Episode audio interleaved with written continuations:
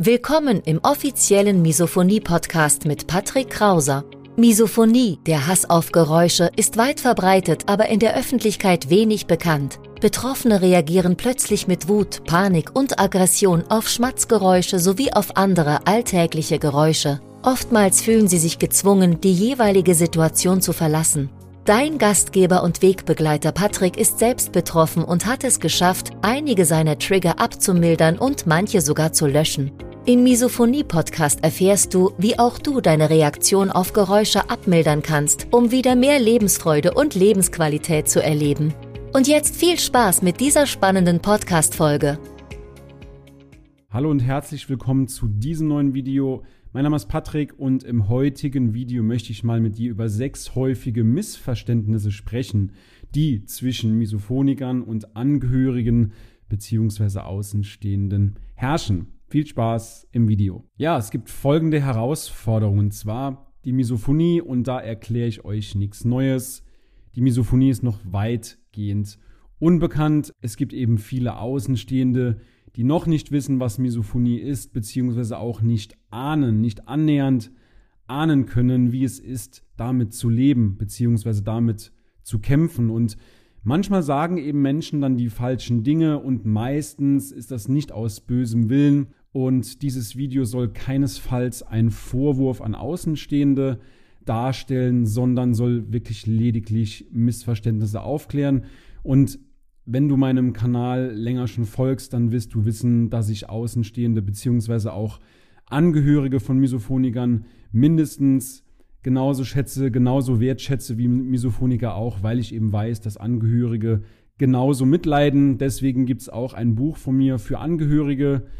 Wenn ich diesem Umstand keine Rechnung tragen würde, dann würde es dieses Buch eben auch nicht geben. Insofern ich weiß, dass Angehörige sehr, sehr wichtig sind im System Misophonie. Deswegen dieses Video soll eben nochmal ein paar Missverständnisse aufklären. Es ist eben wichtig, ein paar Dinge klarzustellen, weil Misophoniker durch ihr Verhalten eben auch oft missverstanden werden. Missverständnis Nummer eins: Die Misophonie gibt es nicht. Und zwar muss ich das sofort verneinen, denn die Misophonie ist messbar und das habe ich euch auch in die Videobeschreibung gepackt. Dort findest du einen Link zu einer Dokumentation mit der lieben Ebba, die auch vor längerer Zeit mal im Interview bei mir war. Es ist eine Dokumentation von Galileo beziehungsweise von Pro7, wo das nochmal sehr, sehr anschaulich erklärt wird. Und dort findest du Informationen zu unterschiedlichen Experimenten, worin bewiesen werden konnte, dass der Körper bzw. dass der betroffene Misophoniker eben reflexartig bzw. mit einer körperlichen Reaktion auf gewisse Geräusche reagieren kann. Und das hat man daran erkannt, dass eben der Cortisolspiegel, also ein Zeichen für langfristiger Stress, dass der um das anderthalbfache angestiegen ist, aber auch der Hautleitwert war um ein Vielfaches erhöht als Zeichen für kurzfristigen Stress und auch die Amylase die ist angestiegen, auch ein Zeichen für psychosozialen Stress. Diese stieg auch bei Triggergeräuschen an. Und Fakt ist, Misophoniker zeigen physische und biologische Stressreaktionen. Und das Problem dabei ist, jemandem die Misophonie nicht zu glauben oder zu sagen, das gibt es nicht, du spinnst doch, das heißt auch implizit, dass ein Misophoniker nicht die Wahrheit sagt, dass er vielleicht sogar lügt. Und diese Behauptung, die kann natürlich sehr, sehr schwer auf Freundschaften beziehungsweise allgemein auf sozialen Beziehungen liegen. Missverständnis Nummer zwei, man kann Geräusche ignorieren. Und das ist somit die häufigste Aussage, die man so hört. Ignoriere das Geräusch doch einfach oder hör doch einfach weg. Und als Misophoniker ist man darüber natürlich auch etwas frustriert, obwohl diese Aussage meistens aus einem Unverständnis resultiert. Aber ich kann euch sagen, ich kann dir sagen, Geräusche kann man nicht ignorieren. Es wird eine sogenannte Kampf- oder Fluchtreaktion hervorgerufen, sobald man eben dieses Triggergeräusch hört. Und ich habe es hier sinnbildlich umschrieben mit Sirenen. Also es gehen wirklich Sirenen im Gehirn los, die sagen, hier ist Gefahr und das Gehirn gibt dann deinem Körper den Befehl, du musst reagieren, hier besteht Gefahr für dich und du musst flüchten oder kämpfen und sozusagen, ich habe es hier versucht mit dem Überlebenstrieb beziehungsweise mit dem Bedürfnis nach Sicherheit zu beschreiben. Das wird eben angeregt und der Misophoniker beruhigt sich erst dann wieder, wenn das Gehirn das Signal sendet, es kommt keine Gefahr, beziehungsweise du bist außer Gefahr. Ich habe das mal mit einem anderen Beispiel umschrieben. Ignoriere den Bus, der auf dich zugerast kommt und in den meisten Fällen wird diese Gefahr eben nicht ignoriert. Und was heißt in den meisten Fällen? Natürlich in 100 von 100 Fällen. Und der Mensch springt reaktionsartig zur Seite, um eben dieser Gefahr aus dem Weg zu gehen. Das ist, denke ich mal, eine kleine Analogie, um das Ganze zu beschreiben. Missverständnis Nummer drei. Misophonie verschwindet mit dem Alter. Ich höre oft, dass Außenstehende glauben, das legt sich mit der Zeit, das ist nur ein Teil der Pubertät, danach ist es besser.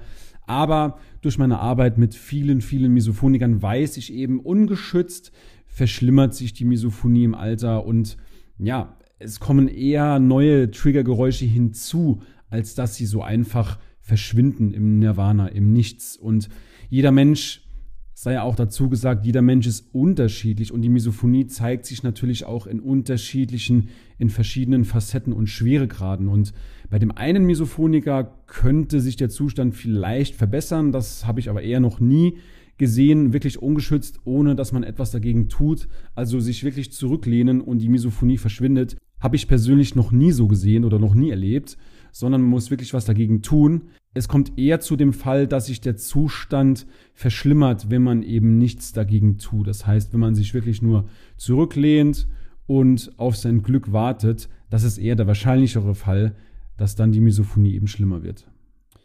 Missverständnis Nummer vier: Das Problem ist mit einem Fingerschnipp erledigt. Und so funktioniert die Misophonie eben nicht. Eben schon mal angesprochen. Und die Misophonie ist meistens sehr, sehr präsent im Alltag. Sie stört alltägliche soziale Situationen, die für andere Menschen völlig normal sind. Zum Beispiel Kinobesuch. Der Kinobesuch ist für Nicht-Misophoniker, für Außenstehende kein Grund, um irgendwie in Panik oder in Stress zu geraten. Aber für Misophoniker bedeutet das unter Umständen vorher schon, bevor man überhaupt im Kino angekommen ist, schon enorm Stress, weil man sich eben, weil eben das Kopfkino losgeht sozusagen vor dem Kino. Sind dort Menschen um mich rum, die mit den Popcorn-Tüten rascheln? Gibt es jemanden, der in meiner Umgebung schlürft? Und so weiter. Das sind alles Gedanken, die sich ein Misophoniker ganz normal macht. Und um dieses Problem eben zu mildern, um die Misophonie zu mildern, bedarf es eben einiger ausgeklügelter Strategien beziehungsweise auch gute Vorbereitung. Gerade Beispiel Kino, dass man sich eben mit Kopfhörern schützt, mit Oropax, wie auch immer, oder sich abseits von der Menge setzt. Vielleicht an dieser Stelle noch ein weiterer Tipp fürs Kino. Und zwar gibt es für Hörgeschädigte die Möglichkeit, sich im Kino nach Kopfhörern zu verlangen und diese Kopfhörer übertragen dann klar logischerweise den Ton des Filmes sowohl auf die Kopfhörer, aber auch der Ton für die anderen Gäste ist natürlich auch über die normalen Lautsprecher verfügbar. Insofern, wenn du dieses Video siehst und das nächste Mal ins Kino möchtest, dann denk mal an diesen Tipp und vielleicht bietet das örtliche Kino diese Möglichkeit auch an. Ja, Abmilderung der Misophonie ist eben nur durch Entspannung möglich und der Kampf gegen das Unbekannte, also dadurch, dass die Misophonie noch recht unbekannt ist. Ähm, hinzu kommt noch, dass eben die Öffentlichkeit eine, ja, eine Art Rechtfertigung verlangt, warum man denn jetzt Kopfhörer anzieht, warum man denn jetzt vom Esstisch flüchtet. Und das kostet eben sehr, sehr viel Energie. Und genau das steht eben genau im Widerspruch zur Linderung, denn die Linderung der Misophonie geschieht wirklich nur durch Entspannung. Missverständnis Nummer 5. Misophoniker sind schwierige Menschen. Außenstehende verstehen eben die Reaktion auf Geräusche nicht und können diese auch nicht im geringsten nachvollziehen. Und ich glaube, das ist allgemein so ein Problem bei Krankheiten beziehungsweise Störungen, die man nicht sieht. Außenstehende Angehörige können sich eben nicht direkt in diese Krankheit hineinversetzen. Sie wissen nicht, wie sich es anfühlt wohingegen man sich ein gebrochenes Bein sehr, sehr gut vorstellen kann. Man kann sich sehr, sehr gut vorstellen, wie es denn ist, den ganzen Tag an Krücken oder im Rollstuhl sich fortzubewegen. Und sie kämpfen gegen ein unbekanntes, gegen ein belächeltes Problem und müssen sich häufig noch rechtfertigen. Und wie schon gesagt, in der vorigen Folie, der Kampf und die Rechtfertigung. Das kostet eben sehr, sehr viel Energie, die man eigentlich dafür aufwenden sollte, gegen die Misophonie anzugehen. Ja, und 99,9 Prozent der Misophoniker, die ich kennenlernen durfte, das sind herzensgute Wesen. Die sind empathisch, die sind sensibel, die sind hilfsbereit, zuvorkommend, selbstlos, tolerant, dankbar, kompromissbereit und noch vieles mehr. Aber all das, was Angehörige eben sehen, ist die blanke Wut, die totale Aggression eben bei einem Trigger. Und das verfälscht eben völlig das Bild dieser empathischen, dieser sensiblen Menschen, so wie ich sie kennenlernen durfte. Missverständnis Nummer 6 und letztes Missverständnis in diesem Video. Misophoniker sind alles Egoisten. Wie oft höre ich von Misophonikern, dass die an den Kopf geworfen kriegen, du denkst, es geht bloß nur um dich und dass Misophoniker auch nur nach Aufmerksamkeit suchen, dass sie Mitleid erzeugen wollen. Und eines sei gesagt an dieser Stelle, Misophonie ist real und es ist kein Mittel zum Zweck, um Aufmerksamkeit zu bekommen oder um Mitleid zu erzeugen. Misophoniker suchen sich eben nicht aus, daran zu leiden, und Misophoniker, und wir hatten in der vorigen Folie schon besprochen, dass Misophoniker sehr, sehr empathisch sein können. Und Misophoniker wissen auch, dass sie ihr Umfeld aus einem Trigger heraus schlecht behandeln, Unrecht tun und dadurch entstehen natürlich auch Schuldgefühle. Fassen wir das Gesagte noch einmal zusammen. Misophonie ist real. Es konnte anhand verschiedener Experimente nachgewiesen werden. Man kann Geräusche leider nicht einfach ignorieren. Das wäre zu einfach. Misophonie verschwindet nicht mit dem Alter. Tendenziell, wenn man nichts dagegen unternimmt, dann wird es eben leider nur schlimmer. Misophonie ist eine Lebensaufgabe und nicht mit einem Fingerschnipp erledigt bzw. gelöst.